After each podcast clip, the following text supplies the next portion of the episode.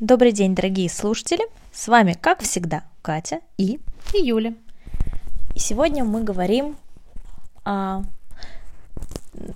понятии, которое каждого из нас касается ежедневно по многу раз. И называется цена.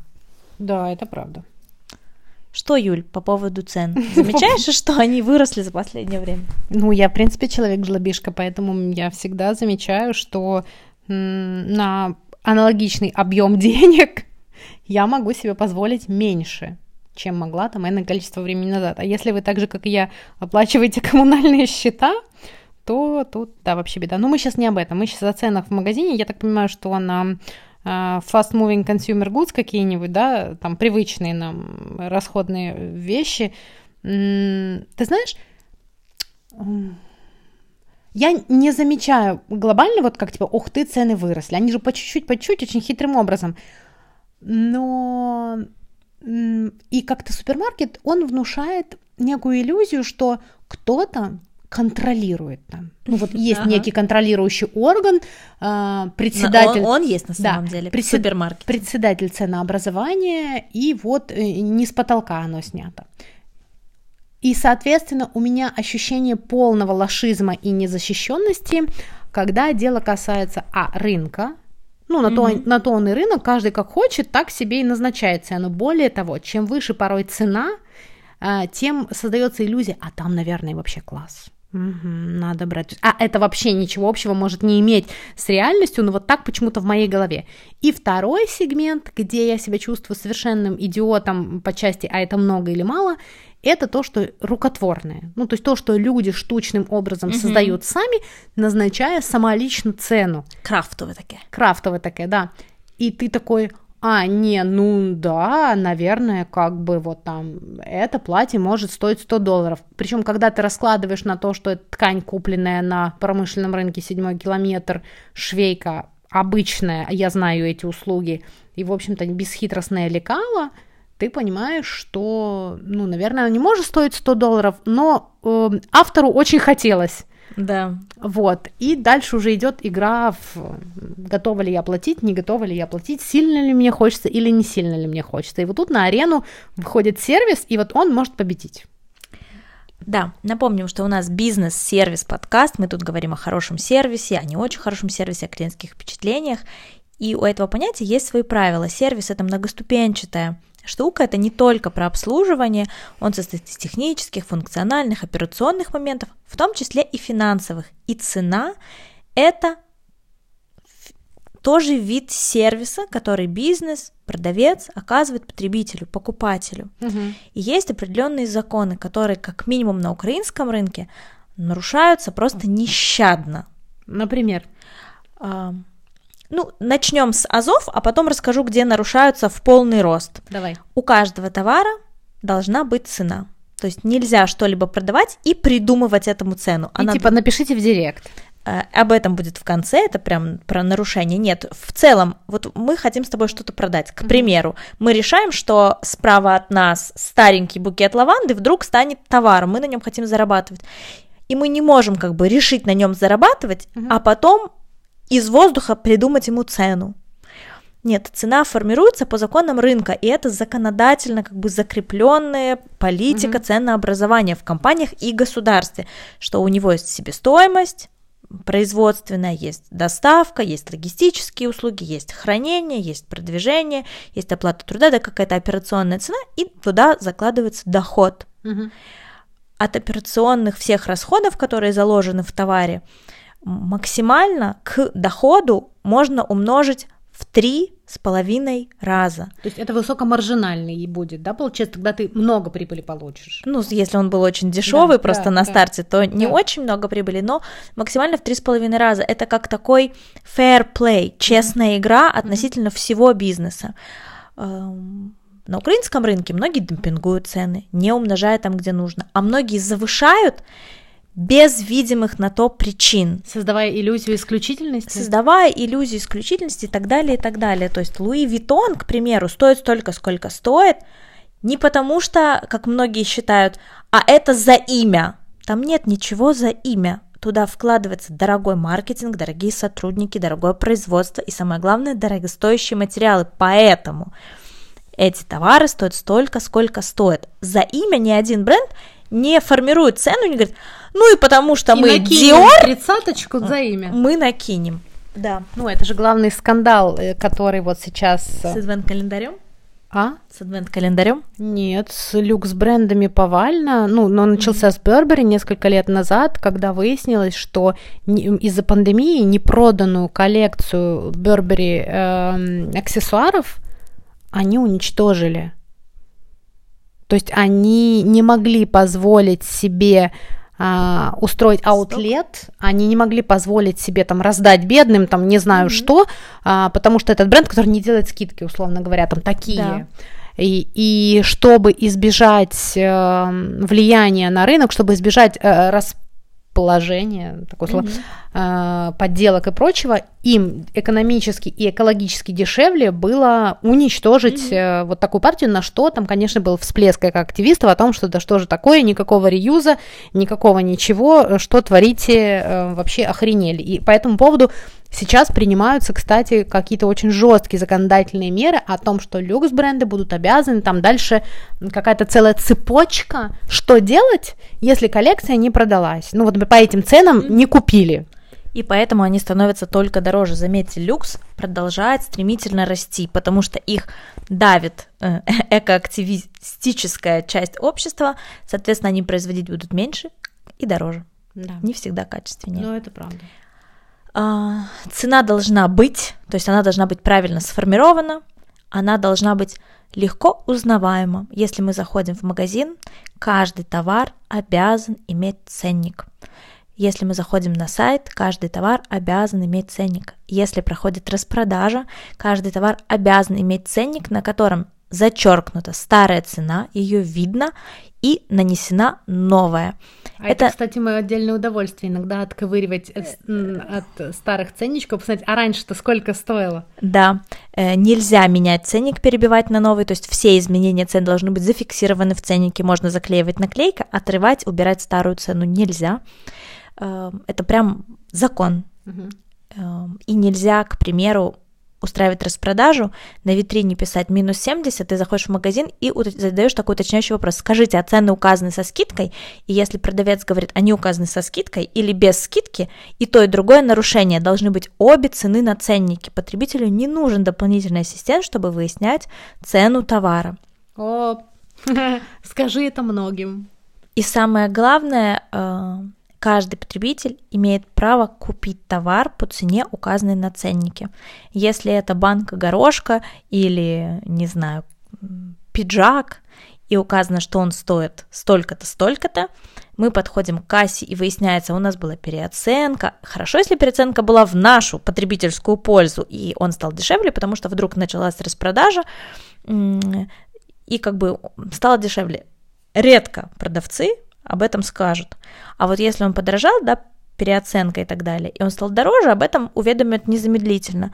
Ну так вот, редко кто пользуется правом купить по У ценнику. тебя есть такой опыт? Да, Правда? вообще, вообще недавно абсолютно э, в сельпо я пришла за цветами, покупала розы, по ценнику они стоили 35 гривен штука, а э, девушка мне собрала букет из 11 штук, уже упаковала и сообщила о том, что, ой, простите, а, пришла переоценка, я не успела посмотреть, а они теперь по 55. На 11 штуках была существенная разница, я э, открыла 118 закон пункт 3, показала, говорю, смотрите, если вдруг вы не согласны, зовите администратора. Она позв- позвала администратора. Администратор прекрасно отработал. Она принесла свои извинения и пробила по цене на цене ценнике. Мгм. Да, в сельпо это всегда срабатывает, они очень внимательны к этому. Они, как и все люди в мире, ошибаются, человеческий фактор. Бывает, что цена на ценнике другая, но если попросить, они обязательно заменят. Если ты ничего не скажешь, вряд ли. Ну, ясное дело, казино всегда выигрыши. Да. Так, хорошо. С магазинами, значит, понятно, почему мы чувствуем и можем чувствовать себя безопасно, потому что там мы можем оперировать в а, зоне закона. То есть там как, как они чему-то подчиняются. Но вот в месте, где, по сути, законы как бы действуют, ну, как бы не очень. Это когда ты да я собрались, вот, например, да, как мы с тобой занимались производством косынок и резинок. Мгм. А, и мы с тобой придумали, так, ну сколько на рынке они стоят? Столько-то, ну, на наши будут где-то так же. Не закладывая в это, и это, кстати, истинная правда и одна из причин краха нашего великого нашей бизнеса, империи. нашей империи, да, ввиду того, что мы не закладывали классную штучную упаковку и ее производство, потому что мы производили отдельно а, закупку тканей, бесконечный поиск и поездки за ними и охоту, работу и срывание сроков со стороны швеи, отработку личной доставки. То есть мы все это в цену, конечно же, не закладывали, а если закладывать, то получается неоправданно дорого для такого, в общем-то, разового аксессуара, и он был такой, как м- быстрый тренд. Mm-hmm. Ну, то есть мы не делали Hermes и пока что. Да, поэтому эти платки были просто платочки, Но мы были как Бербери, по концу все уничтожили. Да, просто раздали. Вот как быть в этом поле? Ты просто не покупаешь? То есть ты в данном случае никак не можешь высказать свою позицию. Типа, слушайте, мне кажется, вы как-то загнались вообще с ценой. Um, кроме объект... объективной цены, которая да, складывается на законодательном уровне, цена это еще и ценность. Там есть да, необъективная составляющая. То, что мы оцениваем свой труд, это вот то, что крафтовые какие-то вещи, да, картина. Ну, холл стоил столько-то, э, краска стоила столько-то, час работы художника, к примеру, можно оценить, а уникальные знания, технику, эмоции, вот это все уже о ценности. И это такая сервисная составляющая. Бренду, чтобы брать за это деньги, во-первых, самому нужно очень хорошо понимать, как я оцениваю, ценю свой труд, мой вклад, мою интеллектуальную собственность, эстетику этого всего. Во-вторых, какие впечатления я создаю для клиента, что вокруг этого товара такое особенное, что наделяет его ценностью, за что мой клиент будет платить. Но опять-таки это все в рамках увеличить от технической себестоимости в три с половиной раза максимум. То есть должна сохраняться адекватность присутствует ценность и сохраняться адекватность. Тогда все будет в порядке. Это может быть очень дорого, но это настолько качественно, это настолько с философией, это настолько все понятно мне как покупателю, и мне лестно обладать этими вещами, предметами, продуктами, что я готов эти деньги платить. Но часто же на рынке мы видим обратную ситуацию, когда это стоит, как будто бы все это есть, и тебе лестно это иметь, но это просто заколка, просто мандаринка, просто еще одно стотысячное платье на стотысячном маркетплейсе. Ну вот у меня иногда складывается впечатление, что однажды кто-то, ну, допустим, там некий дизайнер с именем, с показами на неделях моды и прочее, решил, «А, мое платье будет стоить, там, не знаю, 300 евро. И люди покупают, всем нравится, он доволен, все довольны, империя продолжает работать. Появляется э, Марья Ивановна, метафорическая, и такая говорит, о, класс, ну, как бы, если он продает по 300 евро, я тоже буду продавать по 300 евро, потому что сейчас вообще все платья только по 300 евро продают. Mm-hmm. И начинают продавать по 300 евро свои платья. Все такие без роду, без племени, непонятный ярлык. Ну, наверное, как бы там же что-то под этим есть. Mm-hmm. И дальше вот эм, таких, как грибы после дождя, э, платья, наверное, стоят по 300 евро. Мы все поставим такую цену. И когда ты начинаешь копать вглубь, ты понимаешь, что это даже не пахнет адекватностью. Там ты понимаешь, цены. что копать некуда. Да, коп... глубины никакой не существует. Вот. Ни истории, ни кутюра, ни Ничего. мастерских, ни метаний. Да, ни сервиса пресловутого в том числе. Ну вот у меня есть совершенно свежий опыт как раз вот таки штучного производства. Оба бренда Одесса Based но насколько категорически разный подход, э, при том, что, ну, я так понимаю, что и один, и второй бренд достаточно успешны у своих покупателей, и не то, чтобы они бегают с протянутой рукой и выпрашивают каждого вопрос человеческого подхода. И в первом случае мне предложили индивидуальную примерку, мне отправляли на такси, мне регулировали длину, делали как и когда мне удобно. Извинялись, что нет фирменного пакета, ничего если. Просто в большом, но без, безымянном. И так далее, так далее, так далее. И все это делалось очень быстро, все это делалось легко. Ну вот у меня создалось впечатление легкости. Mm-hmm. И да, это стоило ну, наверное, соизмеримо больших денег. Наверное, в масс-маркете я могла бы купить нечто подобное в количестве 2, допустим. Но мне настолько понравился подход, и настолько вот это создалась иллюзия, что я самый важный сейчас для них человек. Что, конечно же, я хочу вернуться и купить непременно хоть еще что-нибудь. И другая ситуация, когда точно так же одесский бренд, который как бы штучного производства и ориентирован на то, чтобы делать под размер. Такой одесский кутюр, да? Да, да.